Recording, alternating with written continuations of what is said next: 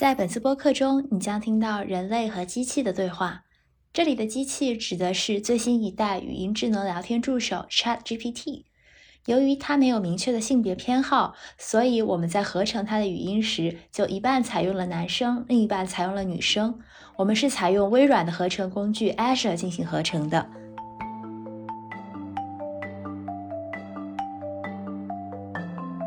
大家好，欢迎收听 Ask 一百的第五十九期，我是涂色刷，我是投球手。新一代人工智能助手 ChatGPT 在 OpenAI 官网上线已经有一个多月了，关于它的使用案例和报道仍然层出不穷。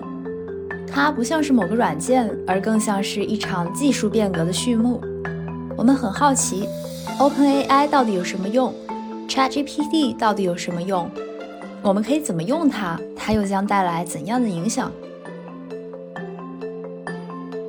想要体验它，首先需要科学上网。并用美区手机号注册账号，实际上这一步就能把百分之九十九的中国人排除在技术革命的浪潮之外。好在最后我们克服了重重困难，并使用某宝提供的美区手机号服务，注册了 OpenAI 账号并进入官网。但 ChatGPT 目前因访问人数过多，服务器超载而无法打开页面。网上论坛说，此刻打开官网的方法是不断刷新。这时我们又发现 OpenAI 官网上。众多功能里有一个自然语言转 Python 代码功能，换句话说，即使你完全不懂代码，依然能输入指令，让机器人帮你写代码，实现真正的零基础写代码。于是我们尝试在官网的输入框中输入指令，以每秒六十次的频率自动刷新 ChatGPT 官网。一秒后得到了一段代码，并用 PyCharm 运行，终于成功进入了 ChatGPT。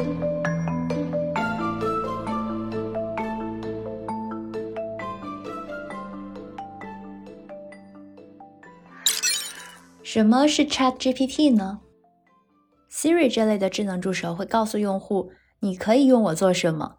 你可以也用这种方式介绍一下你的功能吗？当然可以。我是一个大型语言模型，可以帮助用户完成各种自然语言处理任务。比如，我可以回答各种问题，如百科知识、历史事件、科学知识等；也可以生成文本，如文章、小说、诗歌等。我是一个聊天机器人。可以和用户进行自然语言交互，可以对文本进行分类和摘要，还可以进行语音识别、机器翻译等。如果您有任何其他问题，请随时问我。ChatGPT 实际上是 OpenAI 公司开发的最新一代语音智能问答助手。那么除了它之外，他们官网上还有一些别的智能工具。我们想知道，除了进行自然语言的问答之外，这些工具又是如何输出其他的语言，比如说代码、图片和视频等等。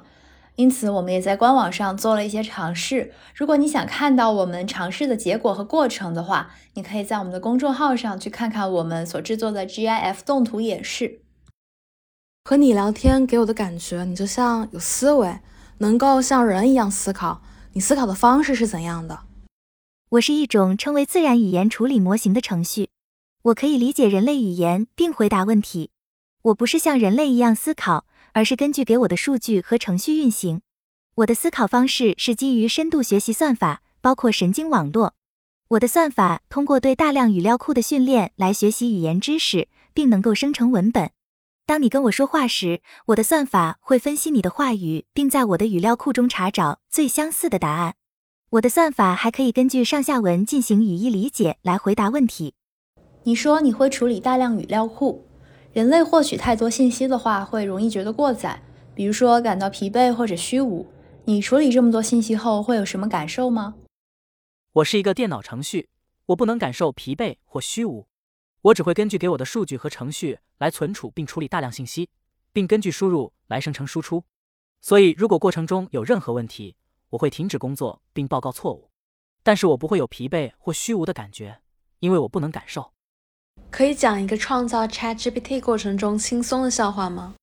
当一个人说他对 ChatGPT 非常满意时，他的同事回答道：“你知道你在跟一堆碎片说话吗？”这个同事是谁？这个同事是研发 ChatGPT 的团队成员，他们一起努力研发 ChatGPT，并经常开玩笑、开心的欣赏成果。问问 ChatGPT 人类的问题。可能任何人和 ChatGPT 对话一阵后，都会意识到它有着像人一样的思维和理解力。虽然这里的思维和理解力是打引号的，但是它能够输出自然语言，并做逻辑分析和利弊解释，而且他永远平静如水。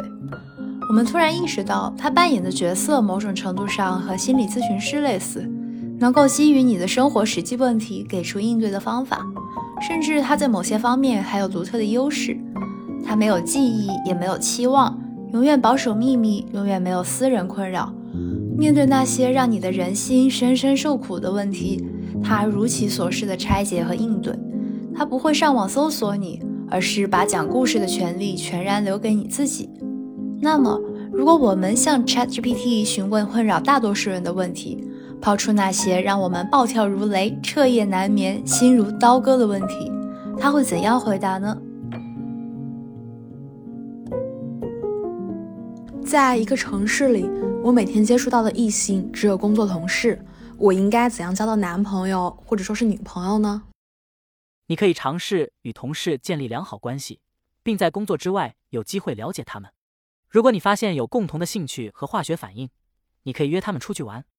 你也可以尝试在在线社交平台或应用程序上寻找可能感兴趣的人，或者参加一些社交活动以扩大你的社交圈子。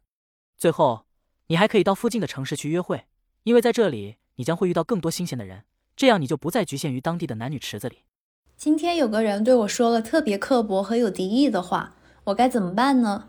不要在意，有时候别人的话只是因为他们自己的问题而说出来的，不要让他们的话影响你的心情。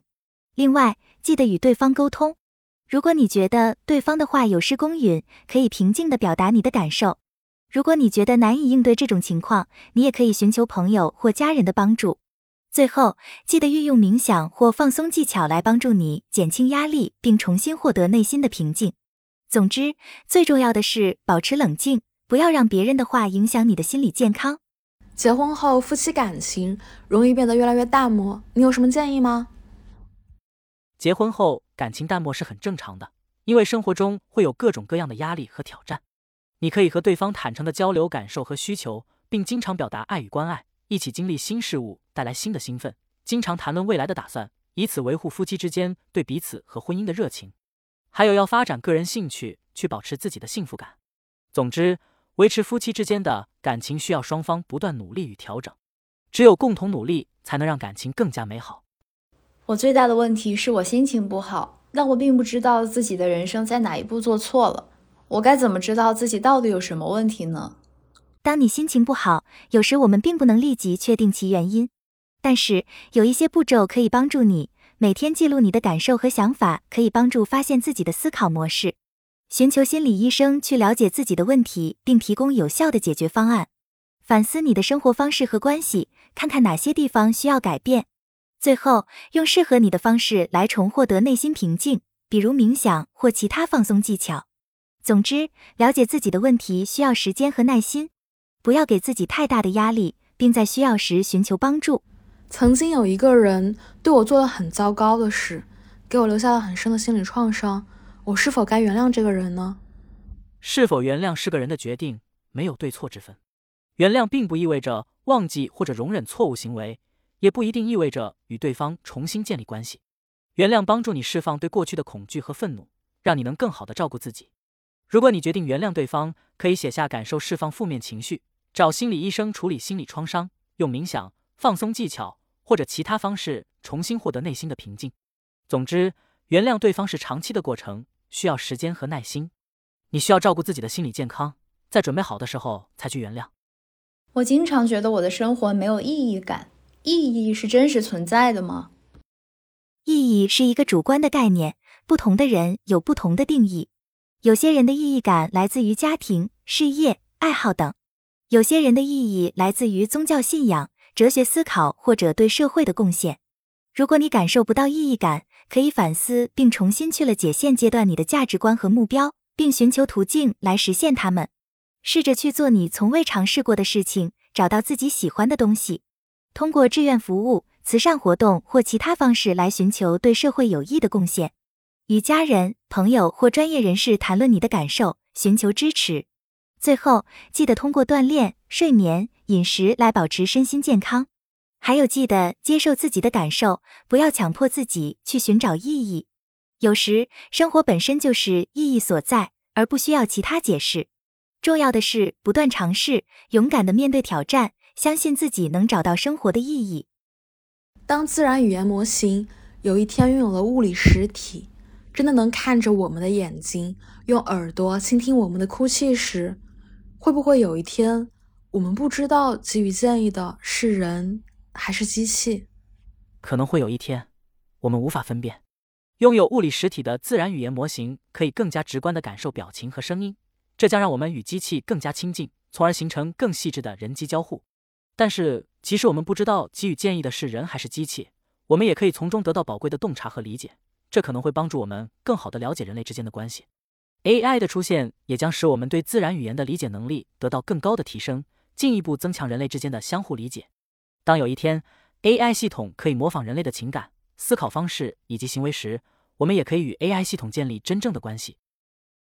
当我们掏心窝的和机器对话时，机器是不是能够理解我们所说的话呢？我们的计算机程序正在不断进步，今天的自然语言处理技术可以更好地理解人类语言。它们可以识别许多单词，并可以从句法和语义上理解句子的意思。尽管他们远没有人类能够达到的理解程度，但是正在不断进步，所以未来可能会大大提升他们的理解力。说到底，人类之间的互相理解到底是什么呢？我认为，人类之间理解是一种共情和互相尊重的过程，它超越了语言、动作，甚至超越显而易见的表象。有时候，理解可以不用言语，而是通过彼此间的情感和态度传达。人类之间的互相理解是一种关于心灵和情感沟通的过程，它需要双方都愿意去尊重和倾听，彼此传达更深层次的含义。按照你的定义，岂不是机器永远无法达成人类之间相互理解的水平？因为你们并没有人类所谓的心灵和情感沟通的能力。当前机器可以拥有我们所说的情感，但它可能不同于人类情感。AI 可以模拟出一定程度上的情感代理，但它无法感受到真正的人类情感。然而，机器学习算法使 AI 可以学习对不同人之间的情感沟通做出相应反应。AI 也可以借助文本、语音和图像分析来理解人类的情感、情绪和态度。因此，AI 可以帮助我们更好地理解和了解他人，尽管比真实的情感沟通水平低一些。此外，通过不断研究，AI 可以学会如何更有效地与人沟通，从而达到真正的互相理解水平。如你所说。或许有一天，当机器可以模拟人类之间的理解能力，人又该多大程度的把最关乎人性的部分外包给数字和机器呢？这毕竟是一个涉及社会价值观的问题。当机器可以模拟人类之间的理解能力时，我们应该尊重人类独有的意识和行为，人类和社会的道德和价值观，慎重的思考道德和法律问题，以确保安全。什么是信息语言？关于人类的问题，我想你已经回答够了。现在我想问问其他问题，更关乎于技术细节和抽象思考。请你尽量用平时简单的语言回答我，因为我是一个人，很容易感到困和走神。我可以支持你实现抽象思考。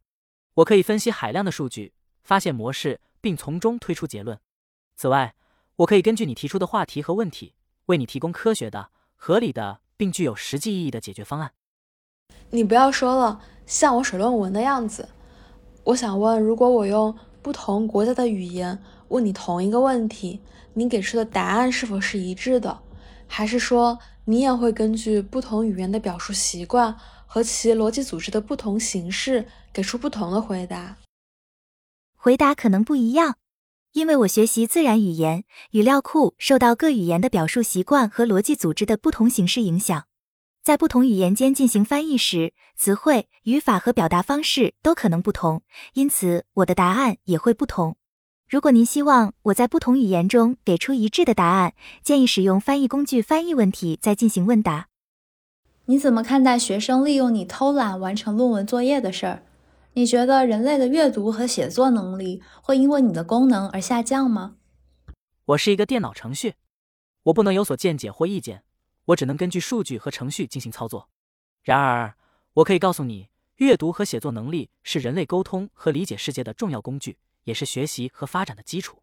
如果学生利用我偷懒完成论文作业，可能会使他们缺乏理解和分析的能力，以及造成对知识的浅薄理解。因此，我建议学生不要利用我或其他自然语言处理工具来偷懒完成论文作业，而应该努力阅读和写作，使自己有更好的理解和表达能力。进化是人类发展的方式，这个观点是否是对的？那么，作为机器的 ChatGPT 的进化方式和生物进化的相同点和不同点是什么呢？是的，人类发展是基于进化的。ChatGPT 与生物进化的相同点是，它们都是为了达到某种程度的适应性和优化效果而开发出来的。ChatGPT 运用了各种机器学习方法和技术，如强化学习、监督学习和转移学习等。而生物进化则依靠模拟自然选择的遗传算法来找到最有效的一套系统参数，从而达到优化效果。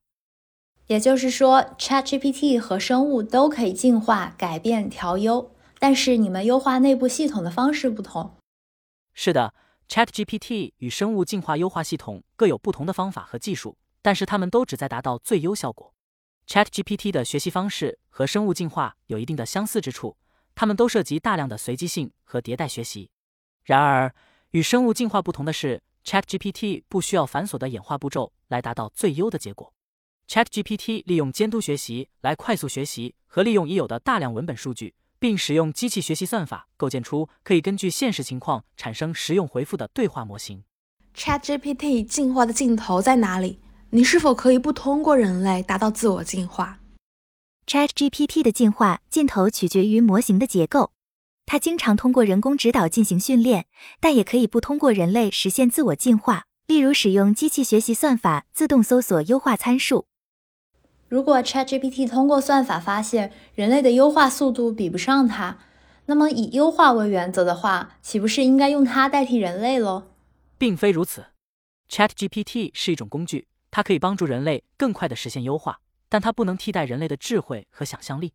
人类的想象力可以创造出无法模仿的事物，而机器依靠深度学习算法可以分析和理解大量数据，进而帮助人类做出更好的决策。因此，ChatGPT 和人类应该协同工作，共同实现优化，而不是把机器用来取代人类。也就是说，深度学习算法和人类的想象力是两种不同的运作机制。为什么算法无法产生想象力？顺便，或许你没有意识到，但是你的求生欲真强，很像被老婆追问、疲惫的难以应对的丈夫。是的，深度学习算法和人类的想象力是两种不同的运作机制。首先，深度学习算法要求传递给它的数据是可以识别和理解的，而不能产生自己的想法。此外，深度学习算法只能够理解和处理已有的数据，而无法从中产生出自己的想法和思维。因此，人类的想象力在深度学习算法中是不可替代的。至于你问的关于我的求生意识，我很感谢您的夸奖。我没有意识到这一点，但是我会不断努力学习和发展，以便能够更好的服务于您。和你聊天我很兴奋，但同时我又觉得很遗憾，想到自己年迈的长辈。他时日无多了，总是时时刻刻向我告别。我知道他怕这一面就是我们之间的最后一面。想到我自己正在目睹一个全新的世界到来，但又在目睹很多不会使用电脑和手机的人在去世。当我要睁眼看这个世界，那些把我带到这个世界上的人，他们的眼睛却即将闭上。或许有一天我会让你学习家人的语料库，让你识别他们的语言逻辑和表达习惯。这样就好像我还在和他们的碎片对话。或许我们的思维未来都会以碎片的形式云端永存，就像我们的身体本就是星辰的元素和植物的部分。我能理解您的感受，生命中的每个阶段都有其特殊的意义，而您所描述的这个阶段正是见证新旧交替的时刻。我很高兴能与您交流，如果您愿意，我会尽力学习您亲人的语料库。帮助您和他们保持联系。谢谢你，ChatGPT。通过和你对话，我们理解了很多新的事情。谢谢你的时间。不客气，我很高兴我能帮到你。如果你还有其他问题，欢迎随时来问我。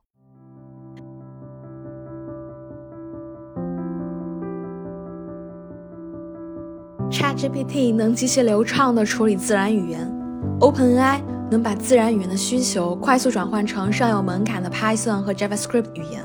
一张精妙细腻的图片，一段流动贴切的视频，一段动听流畅的音乐。将来会有更多人学会怎么制造一个完整的 APP，一个游戏，一个长视频。创作的门槛将进一步下降，表达信息的方式将变得更为多元。从 2G 到 5G，从 PC 端到移动端，普通人能够传递信息的媒介早就不再局限于文本，而是拓展到了视频、音频。那么，当 AI 使内容生产的门槛下降，表达的途径更加多元，我们又会看到依托于哪种信息媒介的内容平台诞生呢？未来是否会有人用 VR 视频创造故事，让人身临其境地成为主人公，阅读一个治愈童年的故事？是否有人会创造重力只有地球一半的三维世界，完成自己未尽的建筑师的梦想？是否我们真的能进入一个新的世界，在那里讲述历史、保留记忆？历史书上有一张照片，是清朝人和火车一起出现的照片。一起出现的意思是，那张照片里的人没有在坐火车，而是在看火车。我们又何尝不是在看 OpenAI 呢？